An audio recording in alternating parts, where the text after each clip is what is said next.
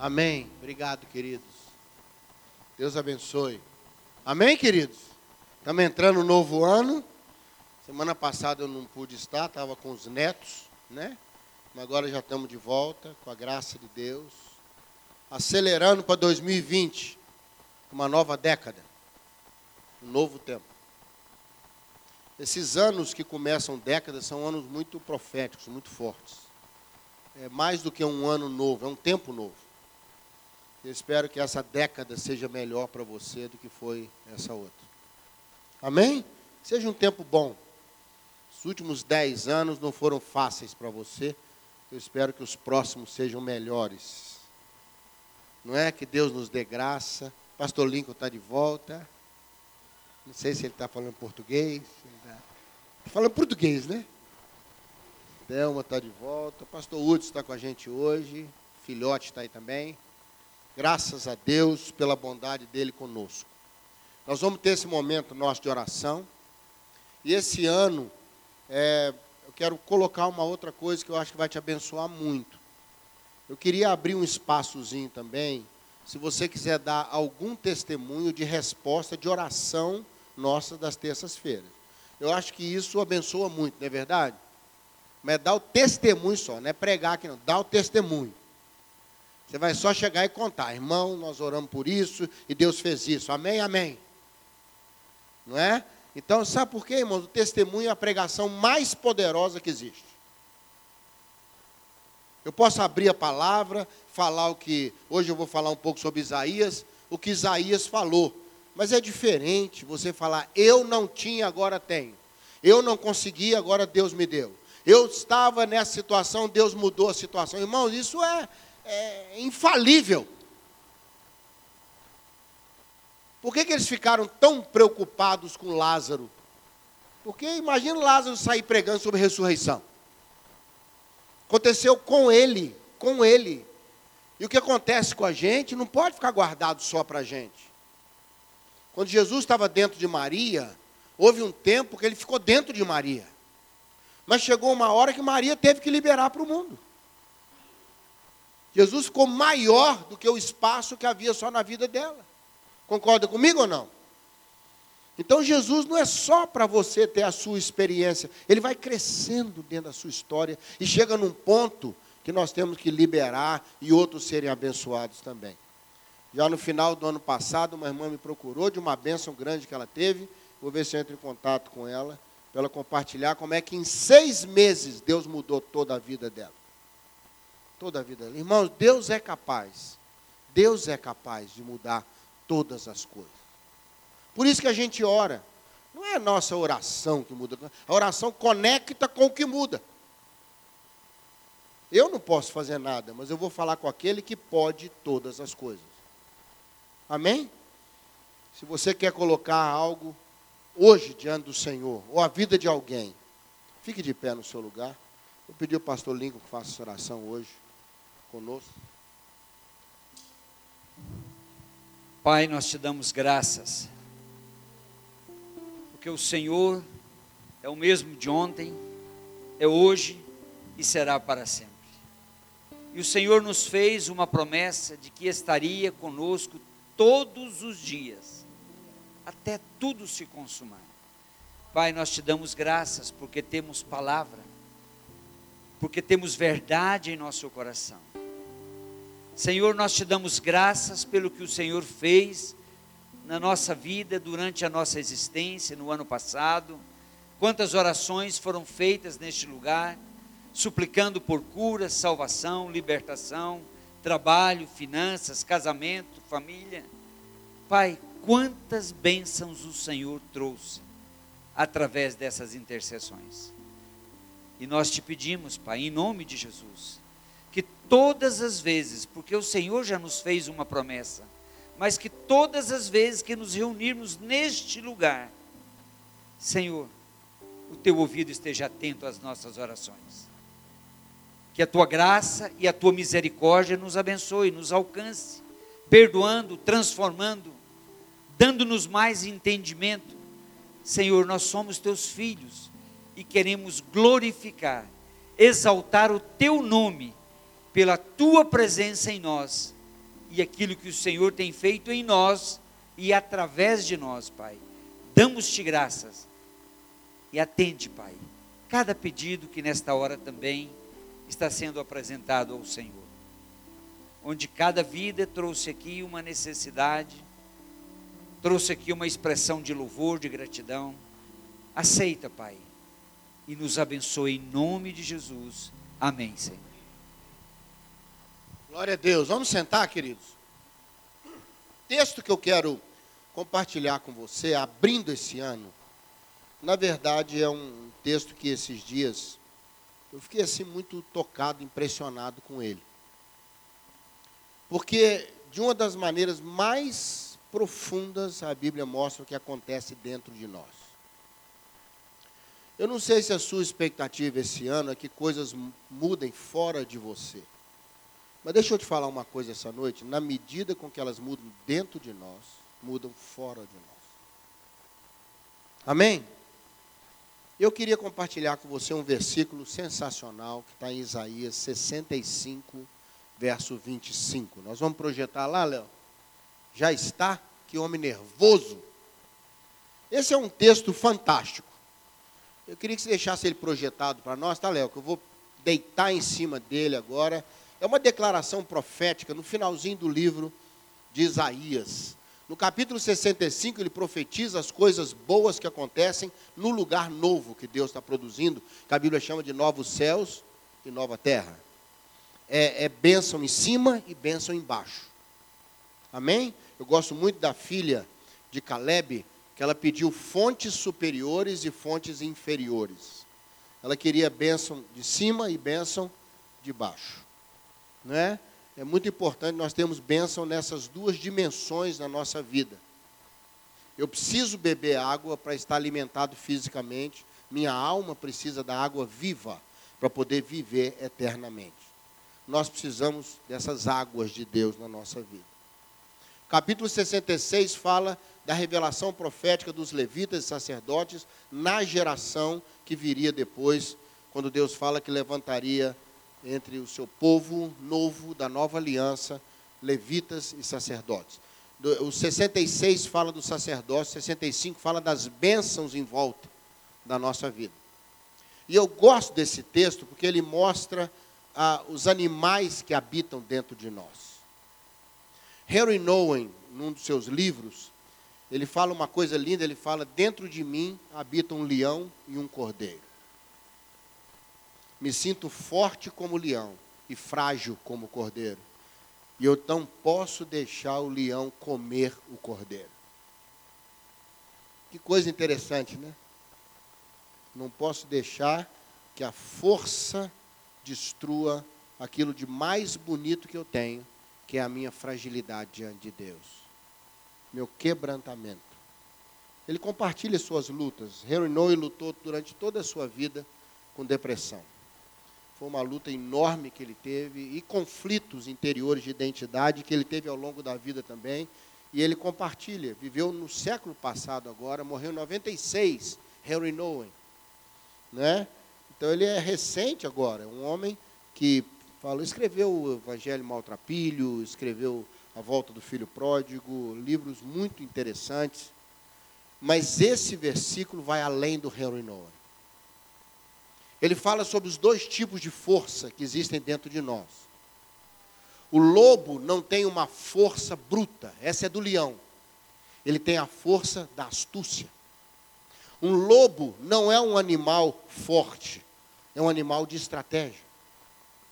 Se você estudar sobre lobos, você vai ver que ele sempre ataca com estratégia, ataca em grupo. Isso fala muito do lado dentro de nós das habilidades que Deus nos deu de ser fortes com astúcia, ter boas estratégias, de ter é, uma força de decisão muitas vezes, uma sabedoria para sair de situações, a estratégia para vencer.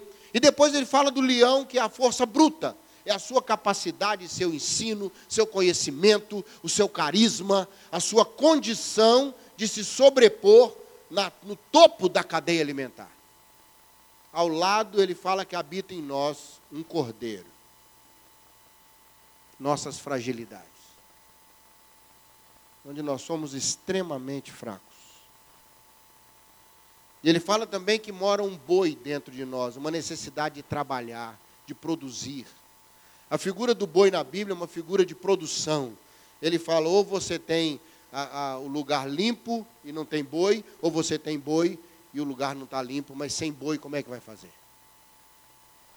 O boi era a força de trabalho para puxar o arado, para ser criado, para se ter o gado, era a força de trabalho. E isso fala dessas áreas na nossa vida. Mas o que eu acho lindo aí é que o Senhor fala que eles estarão em equilíbrio. A força astuta do lobo está em equilíbrio com a fragilidade do cordeiro. É muito difícil o nosso cordeiro não ser engolido pelo nosso lobo. Porque a tendência natural do lobo é comer o cordeiro. Concorda comigo? Né, Júlio? A tendência do leão é matar o boi e comer o boi. E ele fala que essa luta nossa é exatamente quando não há equilíbrio nessas áreas na nossa vida.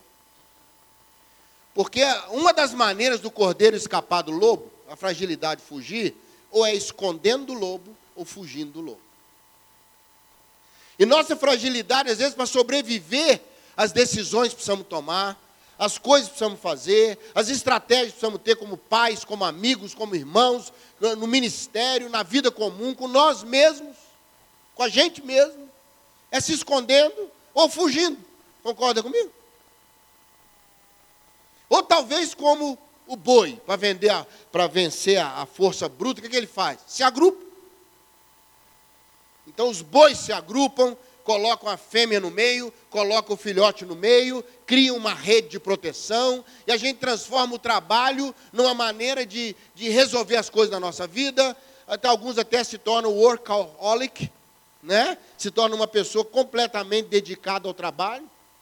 Pela primeira vez na vida eu falei o nome certo. Né? Minha nora me corrigiu até eu aprender o nome certo.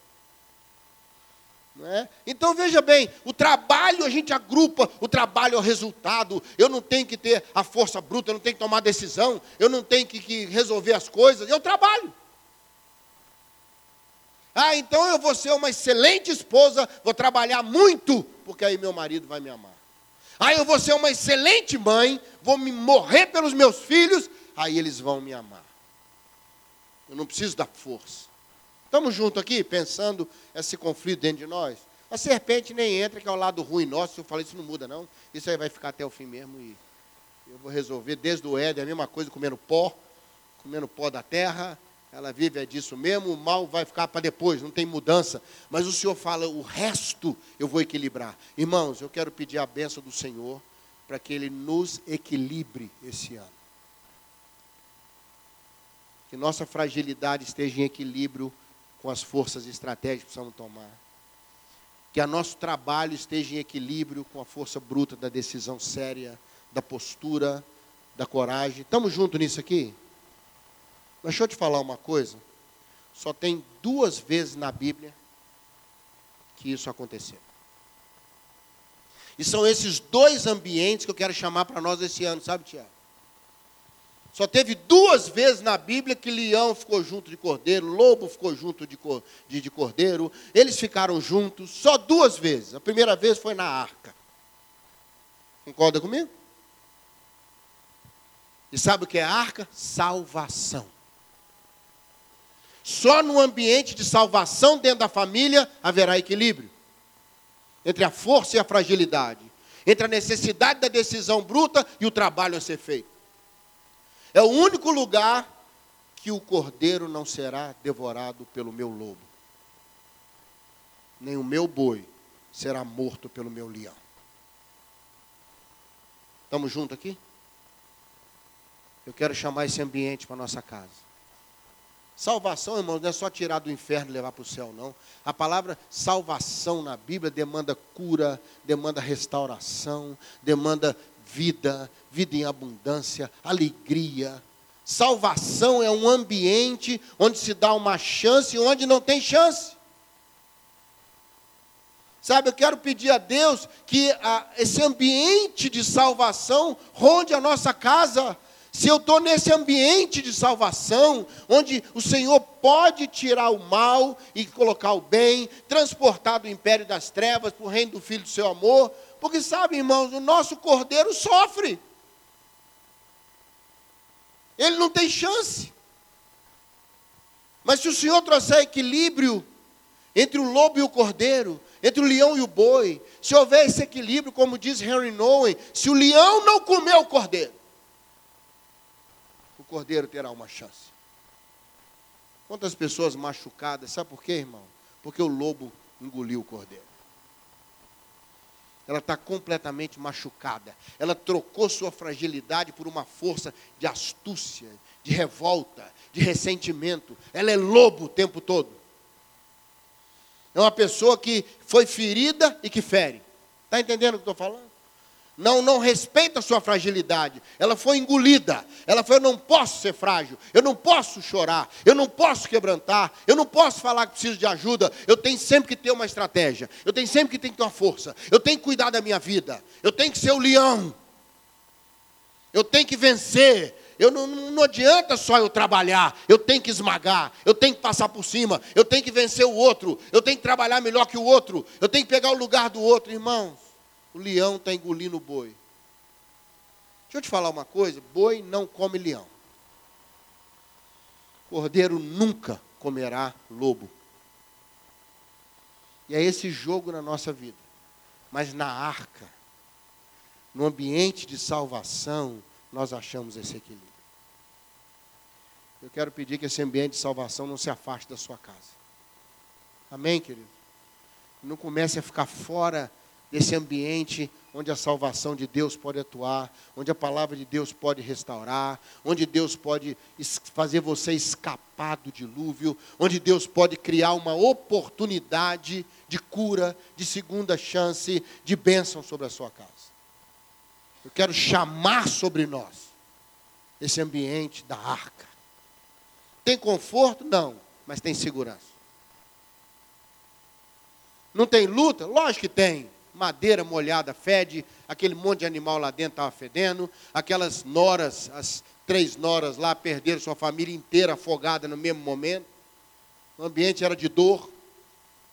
Noé teve que se posicionar contra tudo e contra todos para poder fazer a vontade de Deus. Não é um ambiente de, de tranquilidade, é um ambiente de segurança.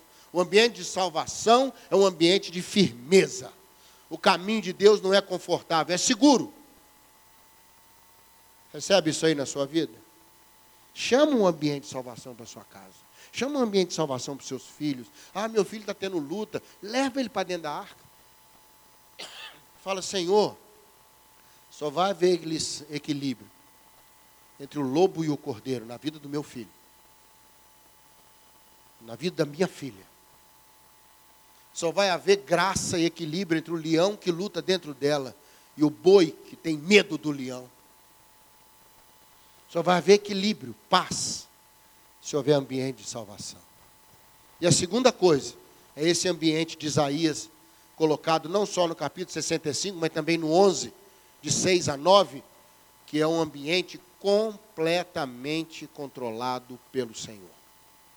Novos céus e nova terra. Aí não é questão de salvação, é questão de senhorio. É o Senhor que fez, é o Senhor que mantém, é o Senhor que domina. Salmo 93, o salmista exulta e diz: Reina o Senhor, tremam os povos. Aí aquele Deus. Outro dia, uma irmã falou comigo de lutas enormes no trabalho, que ela não sabia como é que orava. Eu falei, irmã, ora como Davi. Lista os inimigos e chama o Senhor para cima dele. Começa a orar contra os inimigos. Começa a se posicionar. Começa a, a chamar o terreno de novos céus e nova terra. Não é terra velha, não é céu velho, é novo. É o que o Senhor está fazendo. É a hora, talvez, esse ano, de Deus tomar conta do espaço para a gente poder viver bem dentro dele. Só esses dois ambientes. Eu procurei em toda a Bíblia. O resto, irmão, o resto é aquela luta que está lá. Eu, Davi, para mim, é muito a figura de Jesus. Para você também é, não é? Jesus é chamado filho de. Aí você lembra o que o leão fez? o leão pegou o cordeiro na boca. Foi ou não foi? E foi levando para matar depois. Nós. Viu? Muitas vezes você surta, chuta o pau da barraca. Aí você, seu leão mete a boca no cordeiro. Quer saber? Nunca mais eu vou ser frágil. Nunca mais eu vou passar por isso. Eu não aceito isso. É o cordeiro indo na boca do leão. Mas aí Jesus vem dá uma pedrada no leão. Tira o cordeiro da boca do leão e permite o cordeiro viver. Eu espero que a gente não tenha que passar por uma experiência dessa. É ou não é? do Senhor tem que tirar o cordeiro da boca do nosso leão. O Senhor falar, ó, você surtou? Tadinho do seu surto. Larga o cordeiro. Não, mas eu vou levar para matar ele depois. Eu vou acabar com essa fragilidade. Eu vou mostrar para todo mundo que agora o negócio é assim.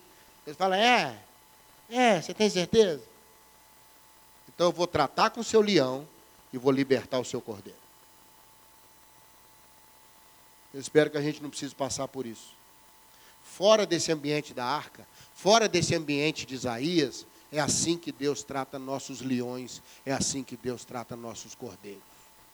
O cordeirinho, diz a Bíblia, o pastor toma nos braços. Deus é capaz de lidar com nossa fragilidade. Davi disse, como criança, que acabou de mamar, satisfeito, no colo de sua mãe.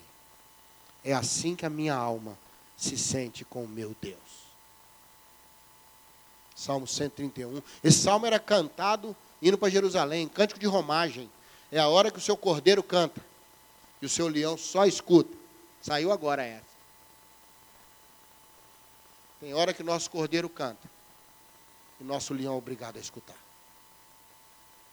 Não é à toa que ele é chamado Cordeiro de Deus que tira o pecado do mundo. Mas ele também é o leão da tribo de Judá. E olha o equilíbrio lá em Apocalipse.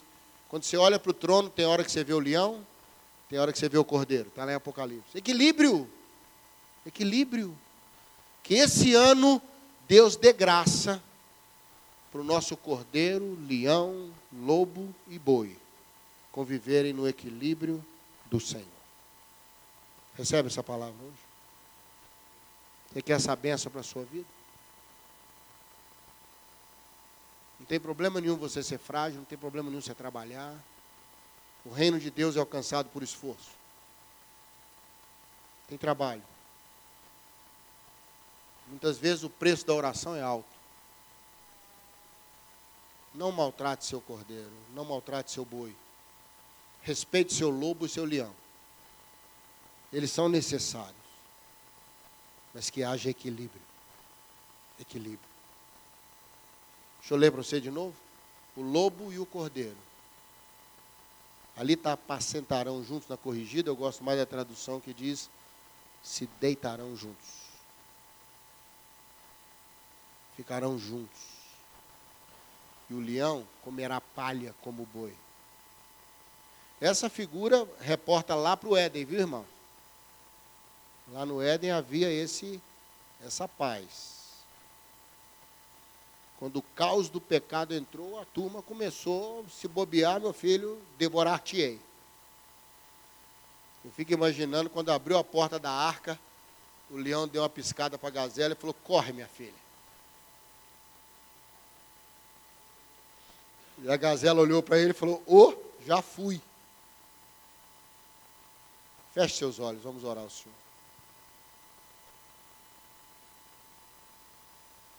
Ó oh Deus, só no ambiente da arca, no ambiente de novos céus e nova terra, onde o Evangelho do Senhor domina, onde o Senhor lidera no céu, lidera na terra, ou como Jesus dizia, seja feita a tua vontade na terra, como é feita no céu. Nesse tempo novo que o Senhor nos dá, quem sabe 2020 é novos céus e nova terra. O tempo do reencontro, o tempo da arca, o tempo da salvação, não do inferno, mas salvos de nós mesmos. Salvos, ó oh Deus, do caos, da confusão, do medo. Que seja um ano de grande equilíbrio dentro do ambiente da salvação e do ambiente da transformação, do senhorio do Senhor. O Senhor fazer grandes coisas, como diz o Salmo 126, por nós, só precisa de um grande espaço dentro de nós. Grandes coisas precisam de grandes espaços. Dá-nos um ano, ó Deus, de equilíbrio. Dá-nos um ano, Deus, que o nosso lobo não devorará o nosso cordeiro. Um ano que o Senhor não precise arrancar o cordeiro da boca do leão. Um ano que a tua graça possa trabalhar nossa fragilidade e nossa força. Para dizermos como Paulo, tudo posso naquele que me fortalece. Muito obrigado, Senhor. Muito obrigado porque temos um ano pela frente, um ano do Senhor um ano aceitável do Senhor. Que seja um ano de grande equilíbrio dentro de nós, no ambiente da arca e no ambiente dos céus novos e terras novas. Traz coisas boas para nós esse ano, Pai. No nome de Jesus. Amém. Amém? Que Deus te abençoe, te dê uma semana cheia de equilíbrio, tá? Nosso livro está lá com o Fran, né, Fran? Coração de Pedra. Passa lá para você conhecer, quem sabe você pode abençoar alguém com esse livro, viu? Deus te abençoe, uma semana de paz e muito equilíbrio no Senhor.